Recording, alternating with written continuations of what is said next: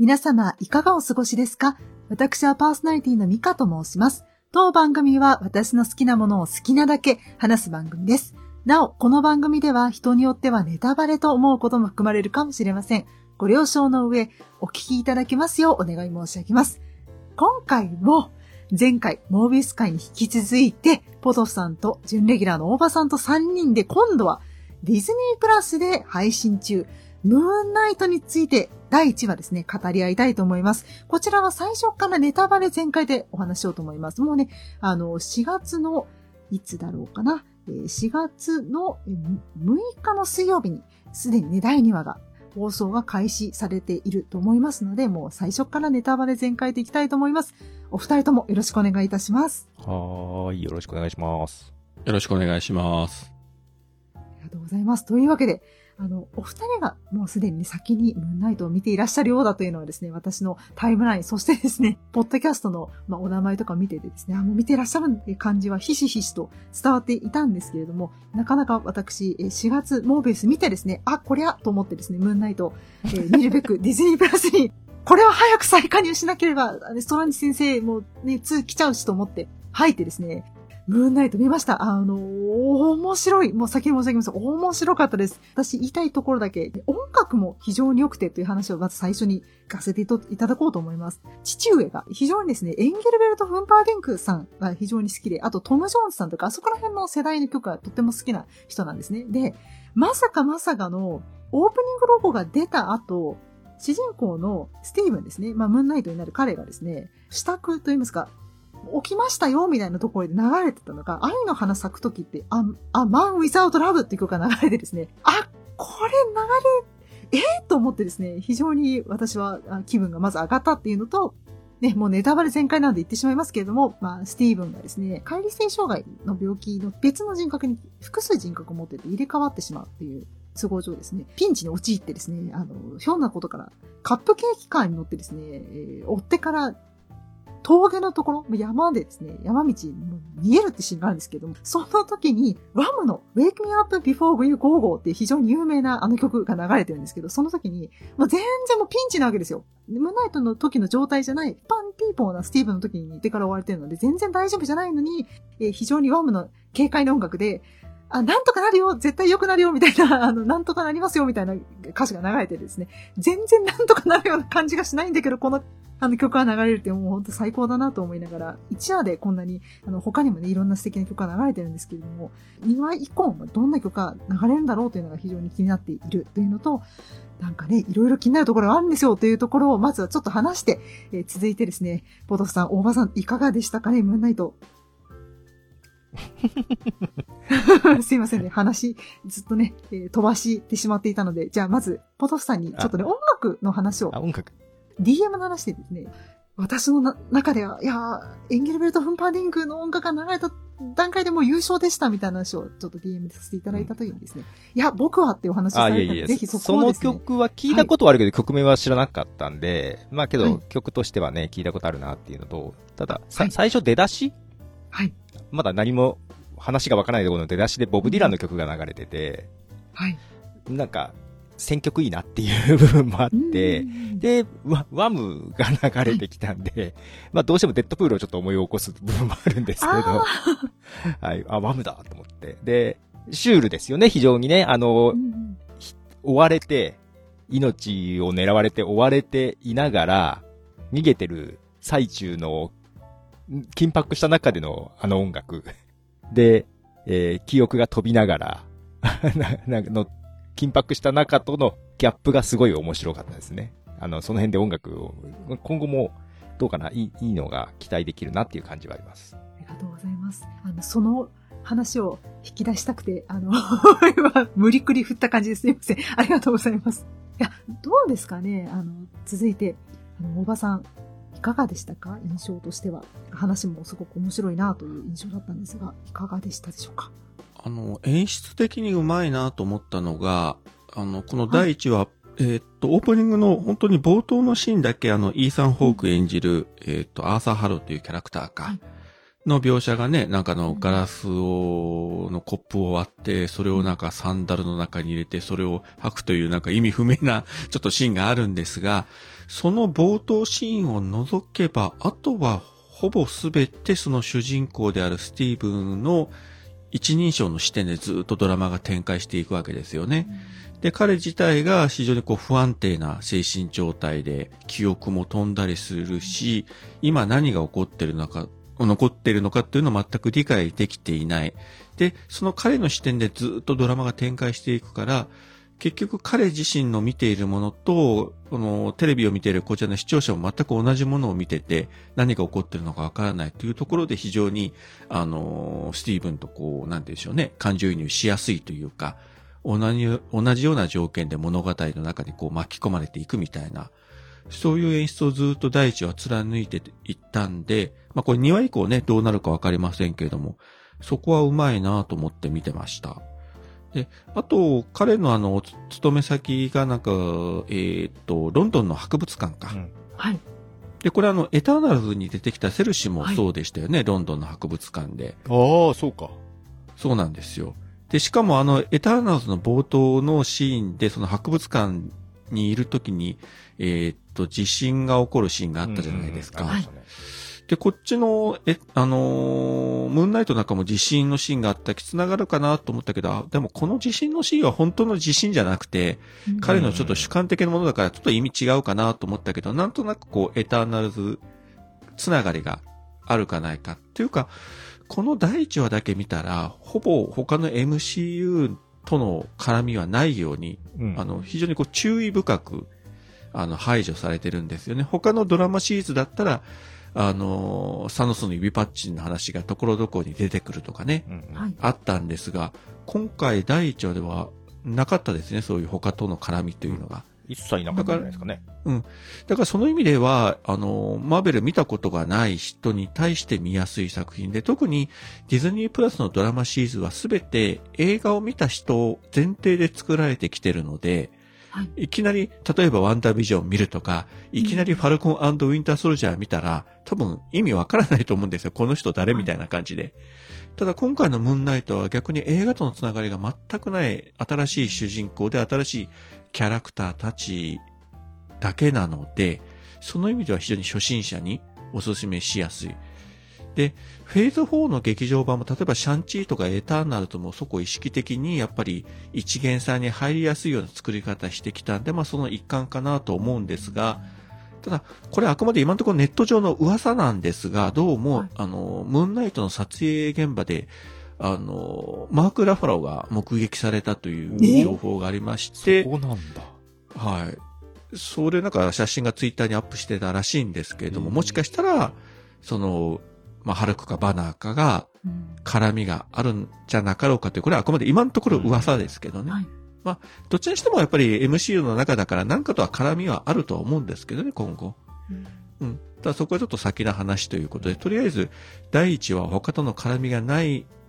上できちんと、その不安定な主人公の不安定な視点のまま話が進んでいくというのが非常に面白かったです。はい。ありがとうございます。すごい、確かに言われてみるとね、エターナルズ、そうですね、セルシのロンドンでしたね。舞台もね、ロンドンで。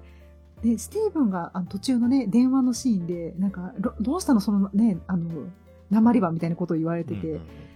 確かにとか思ったんですけど、私ちょっと、その、まあ、ロンドンの、まあ、博物館といいますか、あそこでちょっと気になることがあってですね、ちょっと二人がどう思っているかというのをちょっと聞きたいことが一点ございまして、何かっていうと、あの、スティーブンが、あの、上司の女性の人と話をしてて、今回の展示のポスターに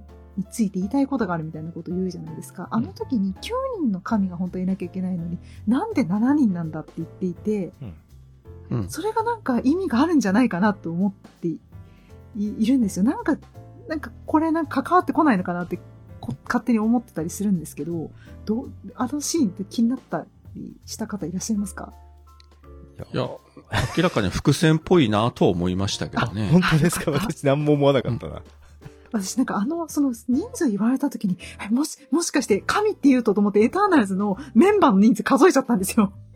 いや、あれ10人だからね。10人ですね。そう、だから人数が違うやと思って、じゃあ、じゃあな、何なんだろうなと思ったんですよね。あの二人はな、なんか残りの二人って何なんだろうって。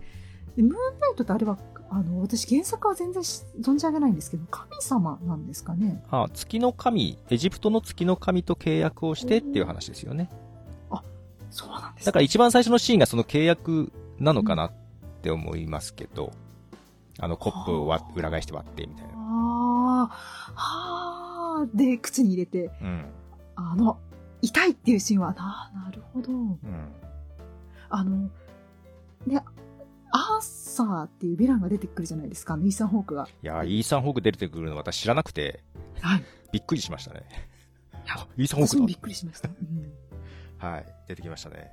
出てきましたね。やっぱり、あの、すごい、なんか、や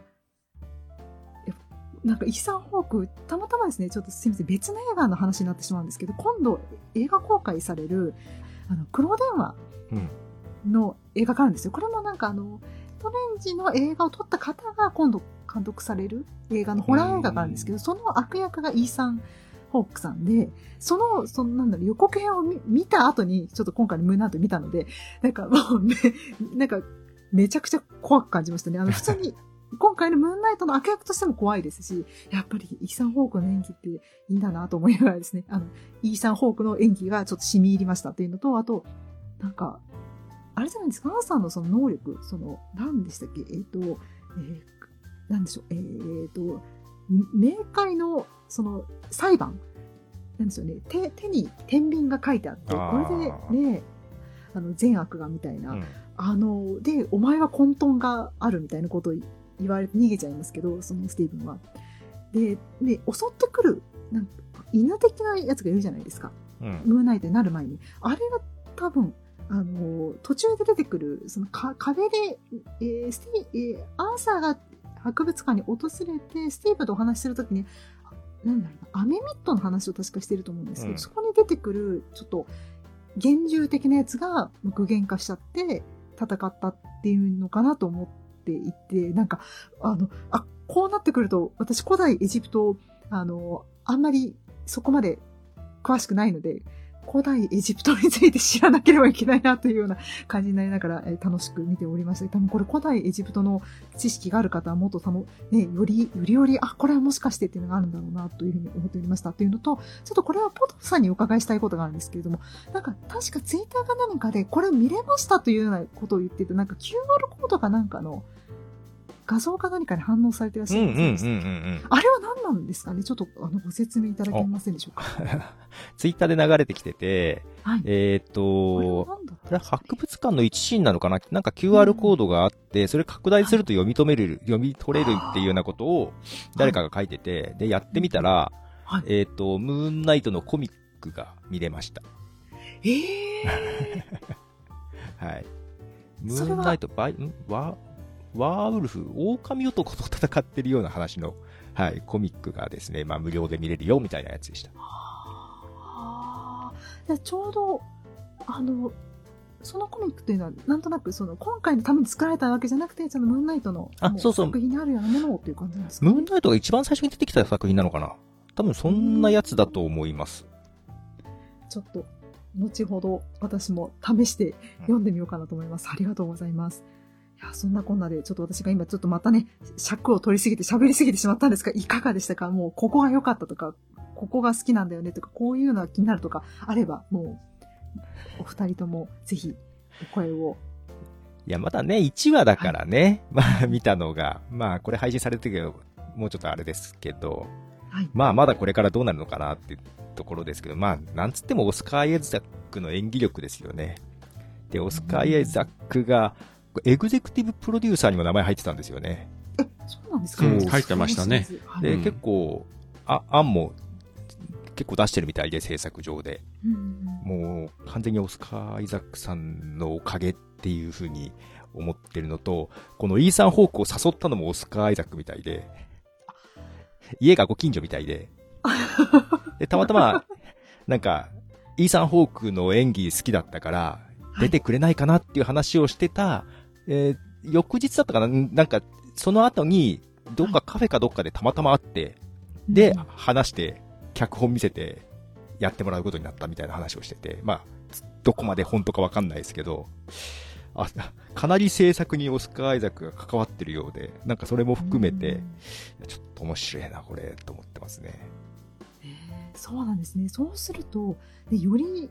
よりその自分のね、キャラクターについて、まあね、理解があって、かつね、いろいろ関われるとなってくると、どんどんね、どんな風になるのか楽しみですね。で、私今回初めてそのスカイザクさんのご出身とかちょっと調べて、グアテマラの方、あの出生地で、あの出身、まあ、出生地はそちらなんですけれども、まあ、出身はアメリカのフロリダ州マイアミのご出身ということ。で、あ、そう考えるともう今回、ね、ロンドンなまりを、ね、すごい、私見たときに、なんかスター・ウォーズのイメージがちょっと私は、ね、どうしてもあって、なんでしょう。あ、あれ？あれ？どこの人だっけ？ってなっちゃったんですよ。あの、全然、なんというか、あの、違和感が全くなくてですね、すごいなと思いながら拝見しておりました。役者さんって本当すごいですね。大場さんいかがでしょうか？まあ、今話に出たやっぱスターウォーズのね、あの、ポーダメロンというキャラクターのイメージがやっぱり最初あったんですけど、全くね、違うキャラクターを、本当に、しかも精神不安定なキャラクターを演じて、あのー、もうこっちの作品の方がね、はるかにいいなという感じで、まあ逆に言うと、スターウォーズのあの三部作は、ちょっといろいろひどいところもあって、キャラクターがブレ、ね、エピソード7、8、9でもブレブレにブレまくってたんで、それに比べるともう全然違うんで、やっぱり彼の本質的なうまさはこっちの方がはるかに表現ね、演技できてるんだろうなと思って、うん、あの、感心して見ておりました。はい。最後ね、あの、はい、まあ、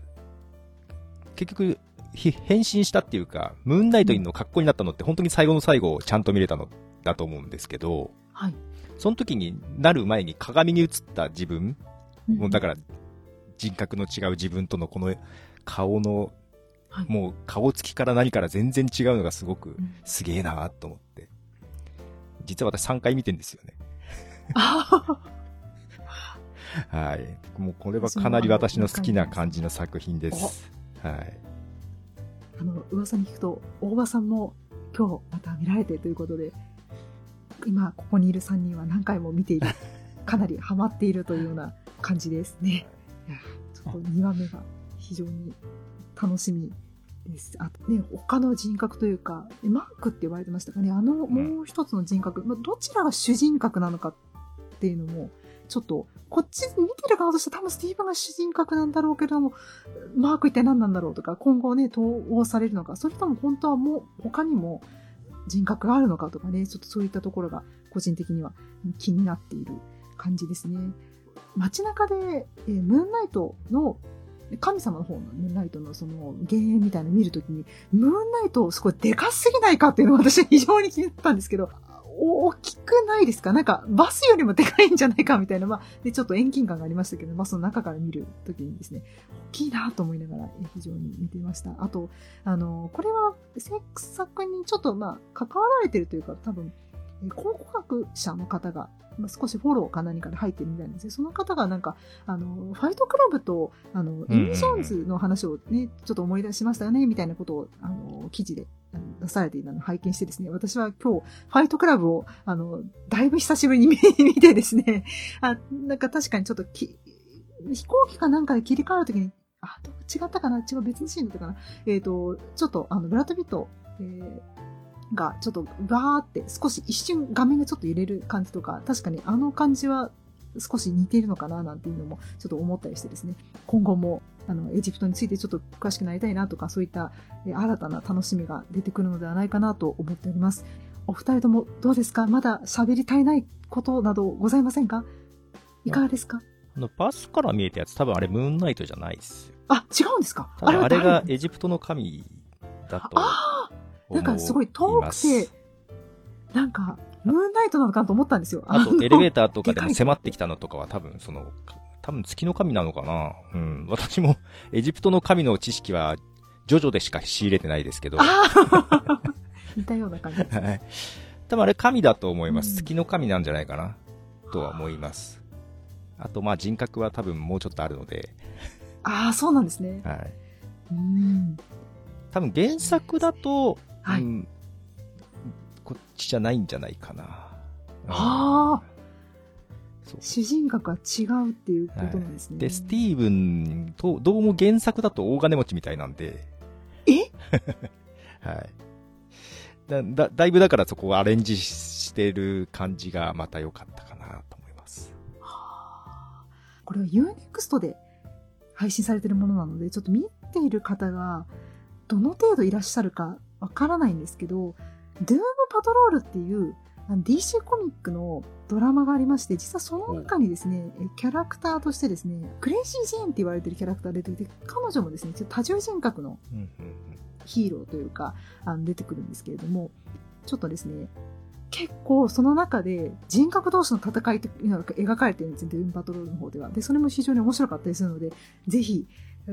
あの、せっかくなので、ムーンナイトの方でも、この人格の間の、まあ、戦いなんていうのも、マーベル的な仕上がりなんですね。どんな風になるのかっていうのも、ちょっと個人的には気になるなというのがございます。大場さんはいかがですか？何か言い残したことなどはございませんか？いや、言い残したことっていうか、本気で喋ったら尺が足りないんで、もう今控えてますけれども、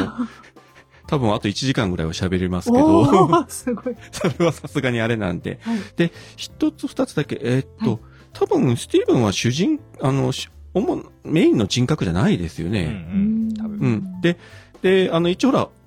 形だけお母さんと電話してるじゃないですか。はいはいはいはい。あれ電話してないですよね。まあ多分録音だけしてるのかもしれないけど。うん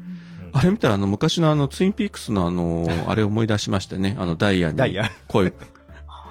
あのレコーダーにね、あの主人公のあのクーパー捜査官が、あのダイヤなんとかなんとかだとかね、なんか、あのーここのお店のコーヒーはうまいとか、なんか意味不明なことをずっと録音してたというあのシーンを思い出して、もしかしたらそのパロディーかなとか思って見てたんですが、はい。あと、その、声だけがいくつ、ね、あの、聞こえるシーンがいくつもあったんですけれども、はい。さっきポトフさんが言った最後にその鏡に映った、あの、ちゃんとした、あのーうん。別人格の彼の声と、例えば、あれ、アルプスでしたよね。あの、アルプスの山の中で気がついて、飛ばされたとこで。ねうん。あの、銃で撃たれるときに、あのー逃げれとか言ってた声と、違いますよね、また。うんだからあのあたりはね、違いますね明らかにまた別人格の声で、だから、多分3人か4人か5人か何人かおるかわからないけれども、まあそのあたりいろいろ、まだまだね、今後、こう、分かってくるんでしょうけれども、まあ一人の中に複数の人格がいるとすると、まああの、オタク的にはすぐあの仮面ライダー電話を思い出してしまうんですけれども。ね、誰があの乗っ取るかによって全くあの人格が変わってしまう、声も変わる、場合によっては記憶もなくなってしまうみたいな、うんなんかそことの共通点をね、ついつい思い起こしてしまいました。はい。以上です。ありがとうございます。あの、大場さんはね、MCU ラジオさんやられていらっしゃいますので、きっと今後 MCU ラジオの方で、もう前回のムーンナイトトークがあ配信、いつか配信されるんじゃないかなと。えー最終回がはい配信されたら楽しみです多分すぐに収録すると思います。はい。あの、そしたら、あの、ぜひですね、あの、きあの、伺いに聞きに行きたいと思います。はい。では、ポトフさん、おばさん、ありがとうございました。で、えー次回ですね、えーまた、えこの場で勧誘しようかと思いますけれども、えーストレンジ先生が、あの、公開されますね。はい。あの、もしお嫌じゃなければですね、ぜひ、ドクターストレンジマルチバースオブマットネス、こちらもですね、えー日本は5月4日から水曜日ですね、祝日からの劇場公開ということなので、もしご予定が合えば、ぜひ、うちの番組でですね、あの、おばさんはね、他の番組やられていらっしゃるので、もしかしたら前回ではまだ話せねえぜ、尺が足りなくなるぜということもあるかもしれないんですけれども、もしよかったらお付き合いいただけたらなと思っております。それでは最後に、お二人とも、えぜひですね、もしよろしければなんですが、え番組の宣伝などをしていただけたらなと思います。まずは、ポトフさん、お願いいたします。はい。えっと、マイカップオブティーというポッドキャストやってます。まあ他になんかいろいろやってますね。今8番組ぐらいなんかこのあったんだけど。はい。えー、です。よろしくお願いします。ありがとうございます。続きまして、おばさん、お願いいたします。はい。えー、番組、北北カフェ、北九州の片隅、切れてる糸電話、えー MCU ラジオをやっております。それと、つい最近あの、ゲストで呼んでいただいたんですけれども、ペガの屋根裏部屋という番組で、えーっと、MCU のことまた2時間ぐらい喋って前後編で配信えー収録ベースで前編だけ配信されてますけども、まあ、よろしければそちらも、えーお聞きいただければと思います。以上です。ありがとうございます。あの、ペガの屋根裏部屋さんの前編の方はですね、私も、あの、MCU の話、あの、マーベルの話してますよということだったので、まだ聞けていないんですけれども、ちょっとそちらも拝聴したいなと思っております。ありがとうございます。それでは、ここまでお聞きいただきありがとうございました。ぜひ皆様も、えーディズニープラスのムーンナイト見られてみてはいかがでしょうかね、まだ1話配信されて、これから2話、もしかしたらこの配信がされてる頃にはもう2話過ぎてるかもしれないんですけれども、非常に楽しい作品なので、えぜひぜひ見ていただけたらなと思っております。それではまた次回も聴いていただけたら嬉しいです。ごきげんよう。